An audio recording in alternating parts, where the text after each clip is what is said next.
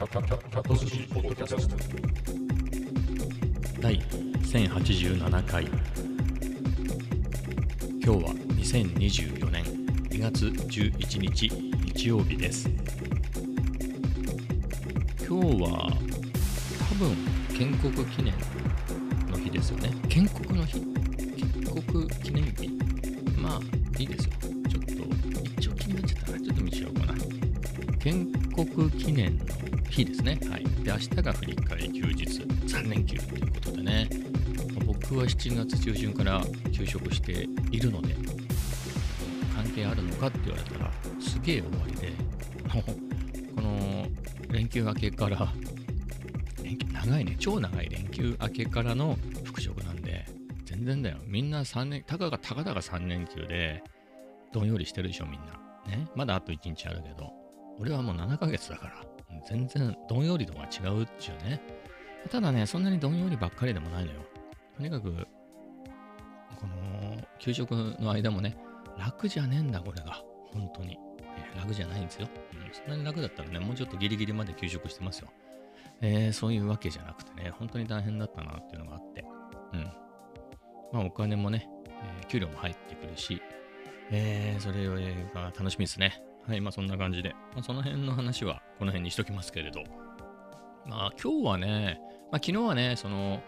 奥さんの家に行って、まあビート作れなかったようなみたいな言い訳をしましたけど、まあその分ね、今日しっかり作りました。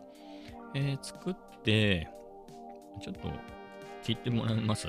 いきなり？いきなりだね。いきなりになっちゃうんでやめます。えー何かっつうと、まあまたビートの話になっちゃうんだけど、昨日僕のトンチンカンの話を覚えてますか？全部だけど、あのね、だから MPC にね、ギターを挿したら、なんだ、繋がんだみたいな。えーで、しかも、すげえいい音じゃんみたいなの話をさせてもらったんですけど、その時に、なんかサンプル、サンプラーを起動してね、サンプラーでこうやるだけだから、これ、なんだろう。まあ、コードをね、弾いたりなんかして、それをサンプリングするみたいなのはありなんだけど、なんか自分が作ったさ、ね、ドラムなりの、えちょっと叩いてみるけど、これなんだこれあなんだこれってね、知らねえよってことですよね。まあ、こういうね、こういうさ、ちょっと音音ちっちゃいね、これ。ドラムの音。ちょっとボリューム大きくしました。はい。ね、こんな感じの、こうやって。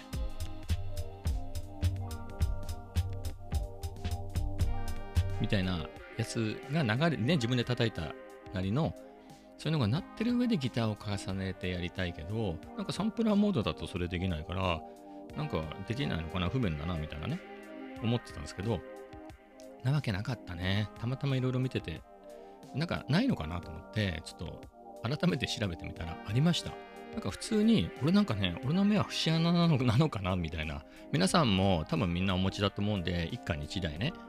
1台 MPC1 かライブかライブ2か X か XSE か MPC キーなのか。だってこんだけ種類あったらどれか1台持ってるでしょみんな。っていうところで、あの、見ていただきたいんですけれど、左下に MIDI っていうね、またメインスクリーンにしたときにだよ。メインスクリーン。ね、メインを押したときに、左下に MIDI ってついてんじゃん。その隣にオーディオという、押したことねえなっていうタブが、タブみたいなのがあって、それを押すと弾けるね。ギターが弾ける。そしてさっきみたいにね、あの、ドラムを鳴らしながら、えーやれるっていうことを今日学びましたね。いや、勉強になった。ちゅうわけで、ちょっとね、ちょっと鳴らしちゃうよ。音ちっちゃいんだ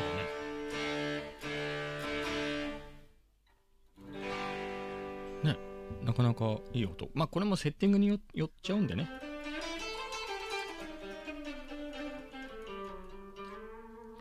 セッティングによるんで、もうちょっとバリバリ歪ませるとかね、もういいかなと思うんですけど、まあ、や、追い込んでないから全然わかんないですけど、多分僕好みのヘビーメタルサウンドには多分ならないと思うから、まあ別にそういう音じゃない方がいいかなって、そういう音だったらね、ヤマハのギターアンプ目の前にあるんで、そこで鳴らしたやつを、あの、オーディオアウトから、まあ4ね、標準のラインアウトから MPC に入れた方が、まあ確実かなと思ってね。まあ、この音でいいかなみたいな。まあもうちょっと歪ましてもいいんだけど、まあクリーンでもどうでもいいんですけど、まあじゃあセッティングにもよるんだろうけど、これスタインバーガーのリアね、EMG85。で、これがフロントの EMG SA なんですけど、まあ、多少変わるけどね、なんか、ちょっとあれだね、セッティングなんでしょうけど、もうちょっとフロントね、マイルドになってもいいかなっていう気はするんですけど。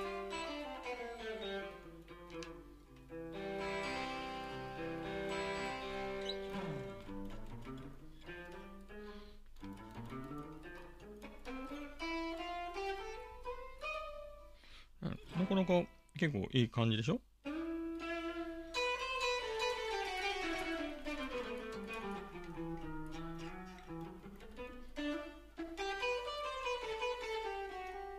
ね結構いい音するなと思って。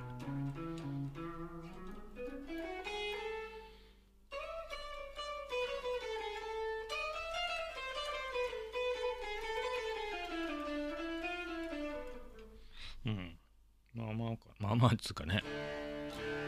もうちょっとしっかりセッティングしてもいいんでしょうけど、まあ、なかなかいいなと思って。ただね、まあ、僕のテクニックの問題なんですけど、これギターあまり最近弾いてなかったんで、これ難しいよね、これ。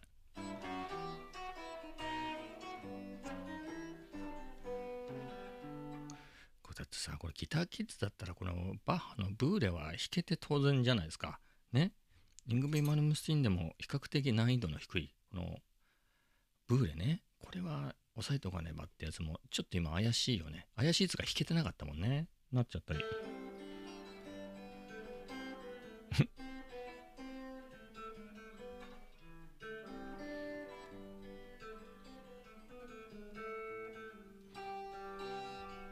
うんちょっとね、ちょっと怪しい感じだね、グリーンスリーブスも。まあ、なんで、もうちょっとね、まあ、せっかく MPC にね、こう、つながってやれるんで、あのー、もうちょっとね、ギターも練習して、MPC のとこに入れてこうかなとは思いますね。だから結局、サンプラーで、まあ、サンプラーとして使いたいとは思っているけれど、結局、レコードから取ってっていうのは、まあ、割り切れば可能だよね。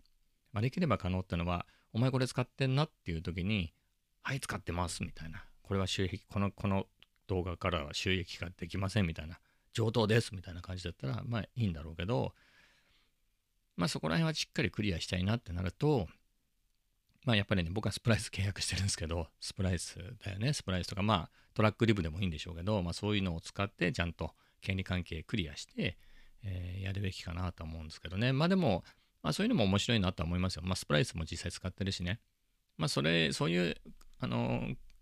ちゃんとそういうところをクリアしてる素材でチョップしたりすればいいかなと。あとは個人でね、楽しむ。あの、公開しないでね、個人で楽しむっていう意味でレコードなりなんなりからね、まあ何でもいいけど、その、サンプリングしてね、いろいろリミックスみたいなのをしてっていうのは、まあそれは全然ありかなと思うんですけどね、まあ、せっかく労力をかけて、公開しないのは寂しいなっていうのがあるんでね。うん。まあ、いう時に、うん。そうなるとね、そのレコードからなり、CD なり、そういうところからサンプリングしないってなると、まあ僕の場合はサプ Splice とか Apple Loops になっちゃうからね。まああとは MPC のエクスパンションとか、ああいうところになるの？まあせっかくだからね、なんか自分で、まあコード進行なんかはさ、結構定番のがあるから、それでね、自分でこう鳴らし、鳴らすなり打ち込むなりしてね、そうやってやったりとか、まあもしくはスプライスでね、そのコード進行、まあバッキングの、えー、そういうコードプログレッションのね、ループを選んで、まあそれに合わせてこうなんか、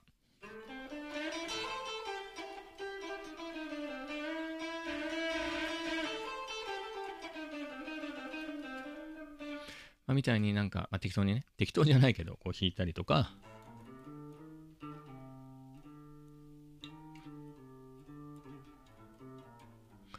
もうまんま、ここは g マイナーだから G、なし、G、G マイナースケールで適当に弾くみたいなね。それでもいいかなと思うの。うん。やっぱり自分でね、自分で弾いたってのが大事だと思うんで、まあそうすると、まあオリジオリジナル感ね、人肌みたいなのが出るでしょ、きっと。まあ、それでいいかなと思うんでね、そういうの入れたらいいかなと思うんで、もうもうちょっとね、こういうギターもせっかくね、こうギターもね、これはエレキですけどね、まあ、これも他にもう一本ね、もう一本ですか、もう一本どころじゃないか思ったんですけど、もっとヘビーメタルに向いたやつね、そもそもヘビーメタルなのかっていう話ありますけどね、MPC は。えー、まあそういうサウンドを出せる環境もあるんで、まあそういうのを入れてみたりとかね、あとはもう、あの、なんつうんですか、エリアコもあるんで、まあそれで弾くなりね、まあそういうのも音も足していきたいなと。まあとは、それとね、キーボードもね、MIDI キーボードも持ってるんで、まあそれも使ったりしてね、まあなんかそういうパートを増やしたいなと思ってはいますけどね。でも、このギターがでかいね。ギターがでかいってなんつうの？ギターが、あ、直で刺してこうやってポロンポロンってこう入れられるんだってなるとなんかちょっとねだからそいつもありがちなのが結構悩むんですよね、ま、だから普通にねあのー、ちょっと昨日のやつ聞いてもらっちゃうもん。昨日のやつじゃあ出しますわ。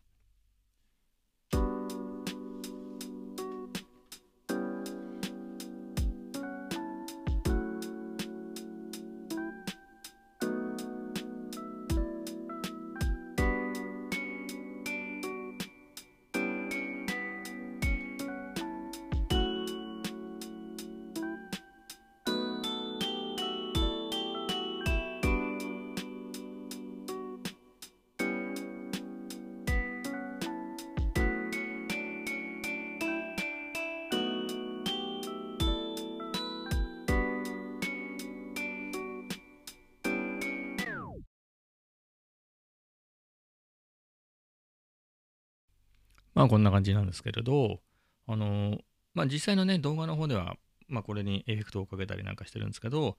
これね、あれか、ソングモードをちゃんと使ってまして、えー、まあドラムと、えっ、ー、と、コード進行かなね。あの、ドラムは自分で入れて、コード進行はスプライスのなんかループを使ってて、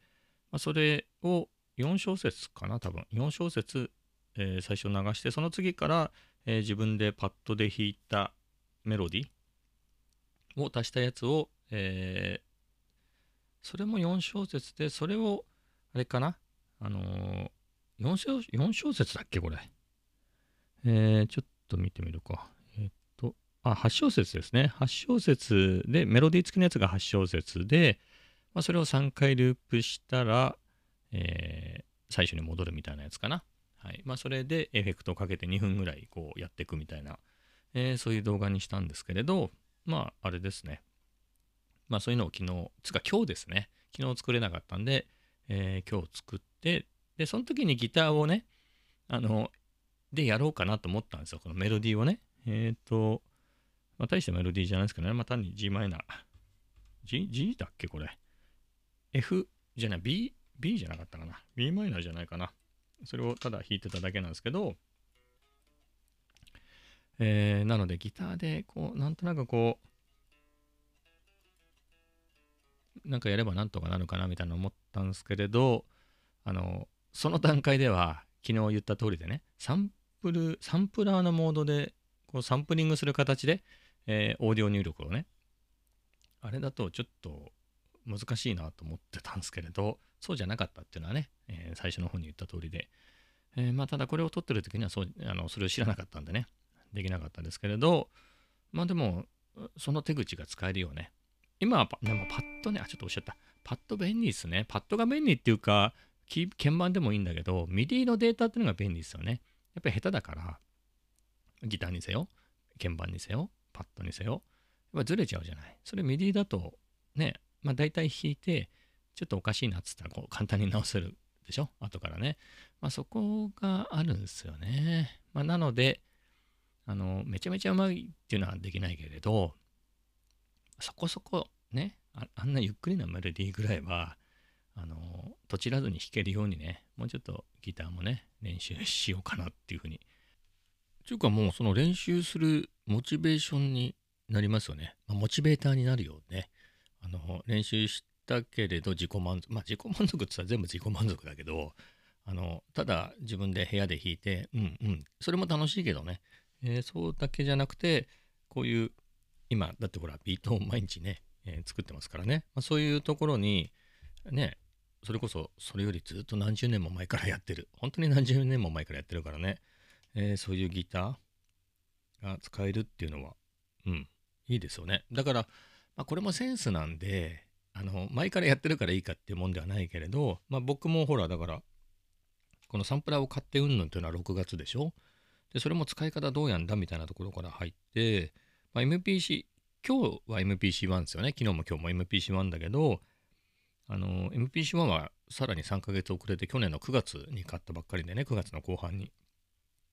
なので、にわかだよね。超にわか？にわかなんで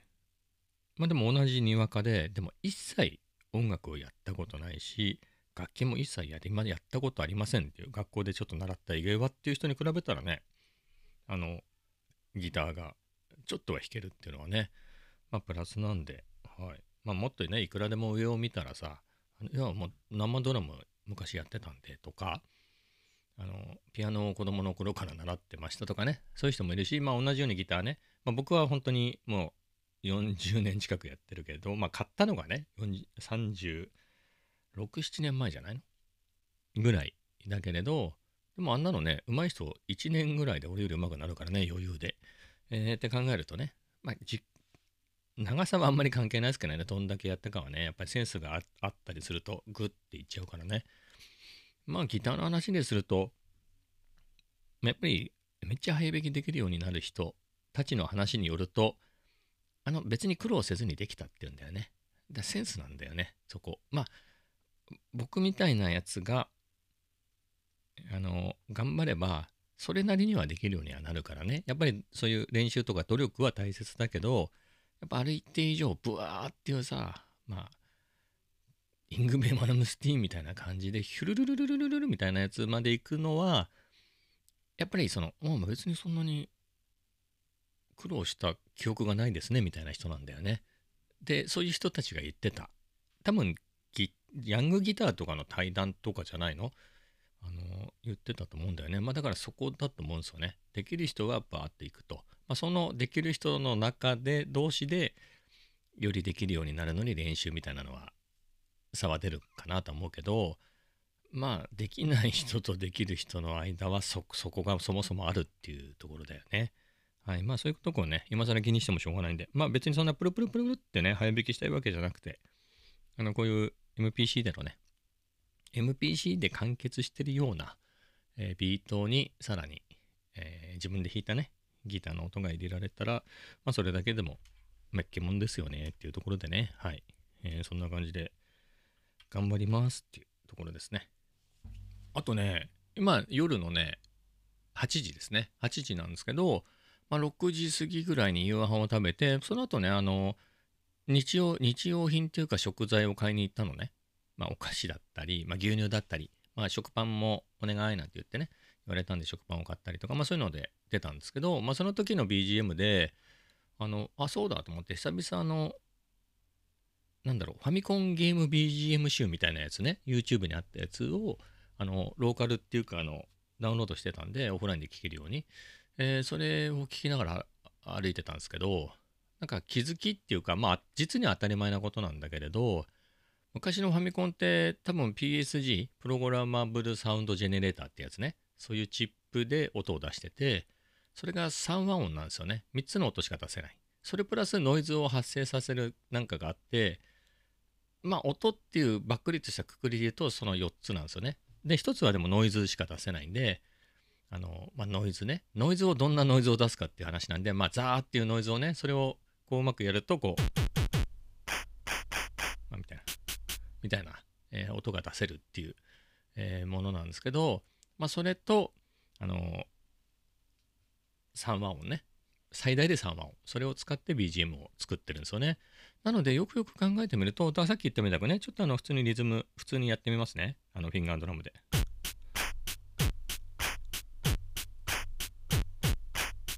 これだと思うんだけど、まあ、スネアとキックはダブってないよね。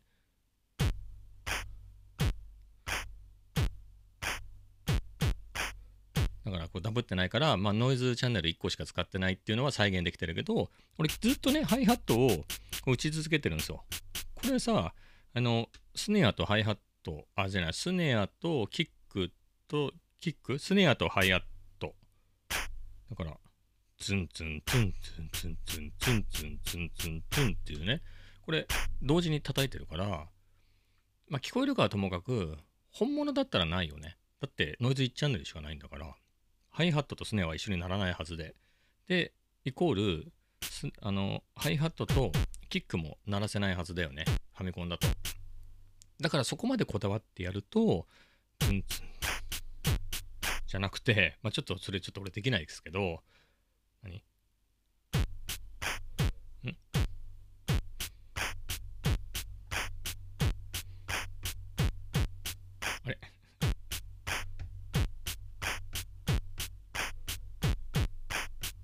っていうふうに、えー、それぞれが同時に叩かないようにしたのが正しいファミコンゲーム風の音なのかなみたいなのね。えー、そうだなと思ってね、ちょっと面白いなと思ってね。あれって簡単そうに見てコードだよね。あの、アレンジ的にはね。あの、僕みたいなやつがね、そのスプライスのサンプルなんかを使えば、あれ、だってね、ちゃんとしたいろんな音が入ってるやつをまとめてサンプリングしてるから、いくらでも音入るじゃない。えー、そういう中でやってるんで、リッチな音なんでね、なんかそれっぽく聞こえるし、えー、なんですけど、ファミコンってなると、まあ確かにこういう、こういう音が鳴ってるだけでそれっぽくなるし、あと何が入ってんだ？まあこういうね、これもあれですけど、こういうファミコン風の音を入れておけば、それっぽく聞こえるからいいっちゃいいですけどね。うん。でもなんかあの辺も面白いなと思って、まあそれをサンプラーでやるのかていうよりはロジックでやってみるのも面白いかなっていうのはね、ちょっと思いますね。うん。はい、みたいなことをね、ちょっとね、歩きながら思って、あ、そういえばっていうのね、さっき言った通りね、えっ、ー、と、なんだっけ？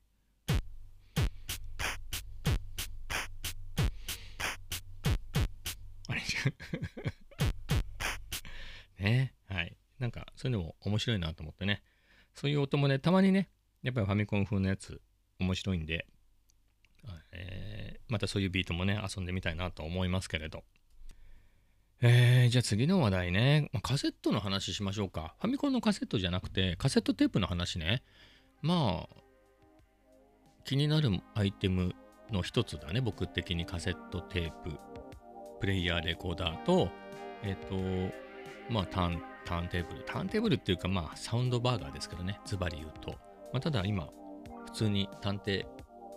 僕の後ろに置いてあるんで、それ、ね、聞きたい時に持ってきてつなげばいいじゃんっていう話なだけなんで、まあそっちはいいかなと。ただカセットは聞けないし、録音もできないんでね、今。えー、カセットの方がいいのかなと思ってるんですけど、そのカセットも、あの、いや、ふと思ったの。さっき言った通りね、ファミコンのやつを夏いなと思いながら、こう、あの、聞きながらね、買い物行って帰ってきてっていう時に、カセットデブのことも思い出してね、それでやってた、歩歩いてたんですけど、考えて。あの、カセット、あ、いいのはいいんだけど、その、まあ、カセットテープを聞くとか録音するっていうのは、本当にもう、ず相当何十年もやってないね。だから僕、カセットから MD に出るから一旦。だその時にはもうやらなくなって、多分 NHK のラジオ講座をやって勉強してた時にはカセットをいじってたから、まあ、20何年か前はやってたんだよね。使ってたの。ぐらいだけれど、まあでも、それぐらいもうやって触ってないっていうことでね。で、その、さっきも言った通り MD に変えちゃったから、かね、僕その頃にそういうタイミングで一人暮らし始めたんで、なんか引っ越す時に処分したりとか、まあ、実家に置きっぱにして、そのまま実家が火事になってなくなったとか、まあそういうのもありで、今、その懐かしい、まあカセットをね、さっき言った通り、まあ触ったりっていう、聞いてみたりっていう意味では、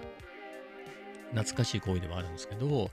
例えばそういうカセットプレイヤーレコーダーのね、レビューなんかを Amazon で見ると、昔自分で作ったそういうテープをまた聞けて懐かしいですとか、まあ、そういうのをデジタル化ね、して、えー、するために買いましたみたいな人もいてね。だからそのカセットをパソコンにつないでとかも、ラジカセに USB がメモリーとか SD カードがさせて、カセットからそのメモリに MP3 かなんかでえ、保存できるみたいなやつもね、結構あるんだよね、そういうニーズがあって。なので、そういうことが書いてあるんだけど、それでいくと、僕、その、まあ、捨てちゃったり家、家と一緒に燃えちゃったりで、その、カセットないんだよね。うん。だからその体験としては、あの、カセットテープを買えば、まあ、レコーダープレイヤー、あとカセットテープそのものもね、買えば、あ、昔こうやって聞いてたなっていう懐かしいのは、また再体験できるんだけれど、例えばだよ、昔で言うと、ま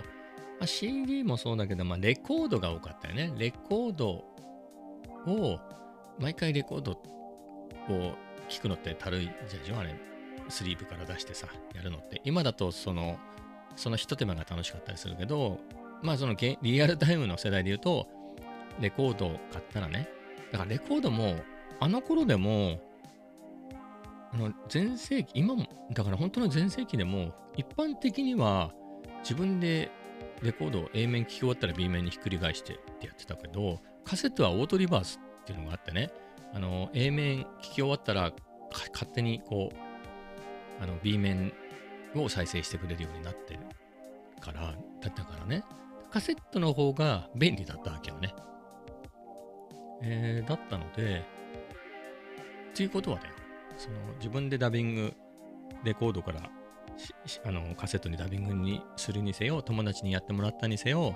そうやって針を置いた時の音とかさ、パチパチっていうのがさ、ああ、そうだよね、いつもここでパチパチ入ってたね。だってその時のテープだったら、本当にまんまその時に、あ、あいつがダビングしてくれた時に入ったノイズなんだなっていう。まあ、そいつが入れたノイズではないだろうけどね。まあ、レコードについてた、あの、ホコリを拾ってパチってなってるだけだけど、それは熱いよね。ああ、そうだそうだ、このテープってあの時に、あいつんちで、あの、あいつ、家にレコードプレイヤーがなくて、あいつんちで、えー、いつもね、学校の帰りに LP 買ったらカセットテープも買って、そいつんちにね、駅の近くに住んでる友達がいて、えー、そいつ、その人、もう二人いたんで、そういう駅の、駅近の男の子と女の子がいて、えー、そえーと、そのどっちかにね、どっちかの家に行って、でお礼にね、あのー、あいいよ、俺のもダビングしていいから、つって、レコード、えー、貸してっていうのもあるんだけど、まあ、そんな感じでやった時の、もしね、そのテープがそのまま残ってたらね、今も手元にあったら、それを聞いたら、それは夏夏いよね。あの、40年近く前のさ、そういう、あ、あいつんちで、あいつんちのステレオでダビングさせてもらった時のやつだ、っつって。それでそのパチパチパチみたいなのも、多分それ擦り切れるほどカセット聞いてるはずだから、ね、何回も聞いて、ああ、そうそうそう、このパチパチパチ。もしそのパチパチを覚えてなかったとしてもだよ。でも、でも間違いなくあの時にとって、ずっと何回も聞いてきたけど、その、リアルタイムの時で言うとね。でもその時も同じように聞いてたはずのパチパチパチっていうノイズだよなとか、ね、そういうことなんだな、なんつって。そういうのは熱いっすね。でも僕はそういうのも持ってないから、ちょっと惜しいよね。それこそラジオファンで、じゃあ、オールナイトニッポン、誰のオールナイトニッポンなのか知らないけど、トンネルズだとか、そう人気あったからね、ビートたけしとか、えー、ああいうのを撮るのが好きでずっと毎週撮ってましたみたいな人だったら、そのテープ自分で撮ったやつが持ってたら、ああいうのって結構 YouTube にも載ってたりするけど、そうじゃなくて自分が撮っててね、テープだったらそれ熱いよね。だって本当にその中学生の頃に自分が録音したやつでしょ？一生懸命起きてさ。それが聞けるっていうのは、すげえ熱いなと思いますね。ただ、繰り返しますけど、それ持ってない。一本だけテープ持ってて、オジオズボーンのトリビュートっていうライブアルバムがあって、別にカバーアルバムじゃないんだよ。オジオズボーンが、がやったライブなんだけど、その亡くなっ、その、なんだろ、初代のソロソロバンドの初代のギタリストは、えー、飛行機事故で亡くなってツアー中に。だからそ、亡くなって5年後に、ライブ、その当時のライブ音源でライブアルバムを出すで、それがトリビュートっていう名前になってて、えー、だったので、そのカセットは持ってんだよね。最初に買ったのはもちろんレコードで、でその年に、まあ、1987年の5月21日発売なんだよ、日本は。でちなみに亡くなったのは82年の3月19日だから、アメリカでは3月19日に発売になったんだよ。でも日本では、ほら、その、歌詞を訳したりとか、ブックレットを伊藤正則さんが書いたりとか、ね、酒井光さんとかがこうライナーの書くから、その、時間が、時差があるんだよね。で、まあ2ヶ月ちょっと経った5月21日発売で、俺それさ、すげえわ、FM ステーションで見たの。オジオズボンっていう人がいるのは知ってたの。あのインタビューとかもね、その FM ステーションとかに載ってたからしてたけど、僕は聞いたことはなくて。で、高校に入った時かな、同級生が、まあ、そのメタル好きの人がいて、で、僕はその時そんなに別にメタルが好きだったわけじゃなくて、高校に入った時点では。もうその人は、なんだっけかな、あの、ほら、フラットバッカー、あの北海道のね、フラットバッカー、まあ、EGO に、でも、あの時はまだフラットバッカーだったかな、フラットバッカーとか、あと、なんだっけかな、まあ、世紀末もそうだし、すげえ出始めの頃で、世紀末とか、と、モトリークルーとか、ああいうのが好きで、まあ、あと、マラウドネスも好きでっていう人がいて、で、オジーも好きだっつってたんだよね、それで。みたいな中で、僕はその翌年に、えー、まあ翌年というか、でも1年の時にちょっとハマってきたのかな、後半。えー、で、翌年、そのオジーの、その、ここ1年の時で言うと、出たばっかりの The Ultimate Sin っていうのが、The Ultimate Sin っていうのか、えー、罪と罰っていうね、放題のあのアルバムが最新だったんだけど、翌年そのさっき言ったトリビュートっていうライブアルバムが出るんで、なんか、まあ、それまでは僕、買ったことはなかったんだよね。ヘビーメタルのレコードは。で、なんかいいな、ヘビーメタルいいなと思って、そういうの買おうと思った時に、あの、すげえ高まってる時に、ちょっと新譜で、その、オジオズボン、ランディ・ローズ、トリビュートっていうのが出るってのを FM ステーションで見たのよ。FM ステーションって雑誌で。俺、それを、広告のページ、白黒ですけど、切り抜いたやつまだ持ってる。あの、卒業アルバム的なやつあるじゃない。あ卒業アルバムとは違うか。あの、卒業するとなんかもらえる、あの頃アルバムがもらえたりして、アルバムって自分でこう写真入れてくる写真アルバムね。そこにコンサートのチケットとかこう入れたりしてたんだけど、それ、それ持ってるから、まだ持ってる。えー、ぐらいなんで5月21日だなって覚えてるんですけど、まあそんな感じで、まあ5月21日に、えっ、ー、と、その、レコードを買ったのよ。で、菅谷くんっていう人がいて、菅谷くんっていう人と、長谷川さんっていう女性がいて、えー、どっちも小学校からのあの友達なんだけど、あの、それは菅谷くんちで、こう、ダミングしてもらったっていうね、はい、自分で買ったやつをカセットに入れてもらったんだけどね。えー、で、その年に韓国に修学旅行行ったのよ。やっぱりレコード屋とかもあった。おるんだ。あれね、ウーソンっていうの？樹上温泉なんてのがあって、そこの、そこでなんか自由時間があったんですよね。ご飯の後だか。そこでそのウーソン、樹上温泉っていうところの街をちょっと散策した時にレコード屋さんがあって入ってね、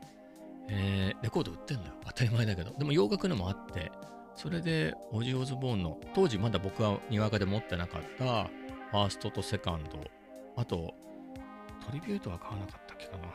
で、そのトリビュートのカセットが売ってたから、まあカセットも普通に売ってたから、トリビュートのカセットも買ったんだよね。うん、それすごいワクテカしたね。はい。それをまだ持ってる。さすがにそれは捨てないから、えー、持ってるんですけど、そんな40年もののさ、カセットとか持って、お上手もんだよ、それ。俺的に宝物だよ。あのカセット間違えてもさ、こう、70分とかのライブあるものだから、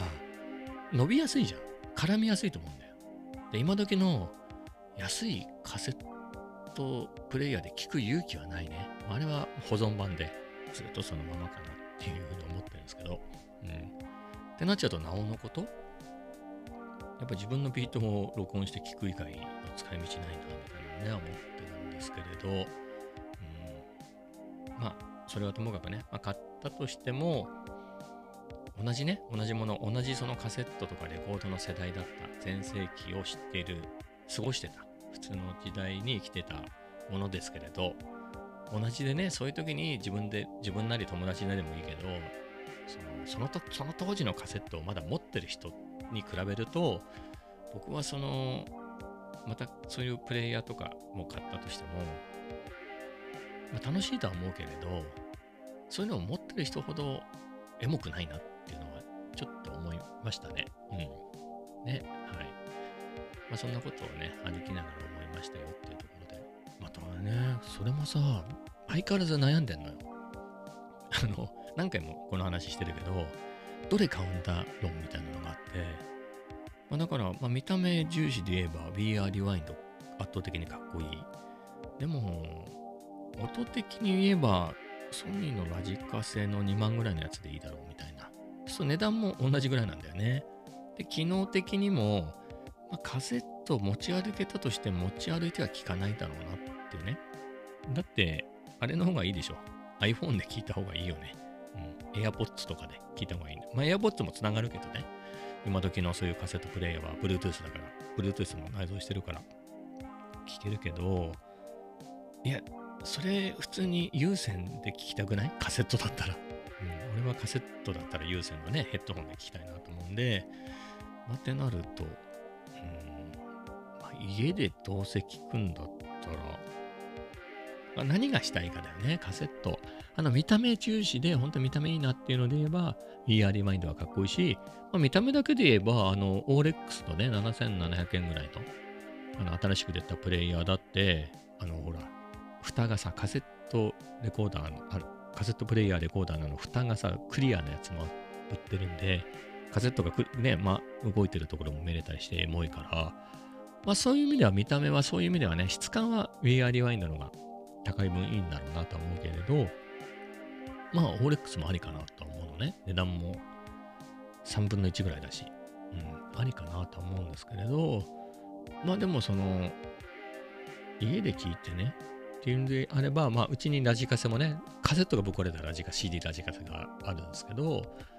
まあ、あれもあったらあったでなんか結構意外と役に立ったりするんで、まあそれのカセットで、少なくとも VR リワインドと同じかそれ以上には録音できるんだよね。そんなに音が良くないとはいえ、あのカセット部分がね。まあなので、そう考えると、うん、そっちでもいいかな、みたいなのね。あとは、なんかね、どこだっけかな？なんか DAP っていうんですか？ああいうのを作ってるメーカーが、なんかもうちょっと張り切ったカセット、ウォークマンみたいなやつをね、えー、今度出すっていうニュースを見たのよ。残念ながらそれ録音できないから僕的にはちょっとそれだけ買っても意味がないんだけれど、まあ、そんな感じでね、あのー、もうちょっといいものがね、えー、どんどん出てくるんであれば、なんかそれはそれで、オーレックスなんかもそこそこ売れてるんだと思うんですよ。そこそこね。えー、だから、まあソニーじゃなくてもいいけど、まあなんかね、ソニーがソニーブランド、まあでもソニーもね、でもハードル高いかね、ウォークマンって名付けるからにはそれなりのってなると、東芝なんかも正直ね、結構随分いろいろ切り売りしちゃった後じゃない。そういう中でオーレックスっていう、オーレックス自体がいわゆるウォークマンタイプのやつをのブランドではなかったんでしょだからラジカセとかコンポとかのブランドだったんでしょ？東芝の中の。って考えると、まあ何でもありでオーレックスって名前でウォークマンタイプも出したっていう話だと思うんですけど、まあ、そう考えると、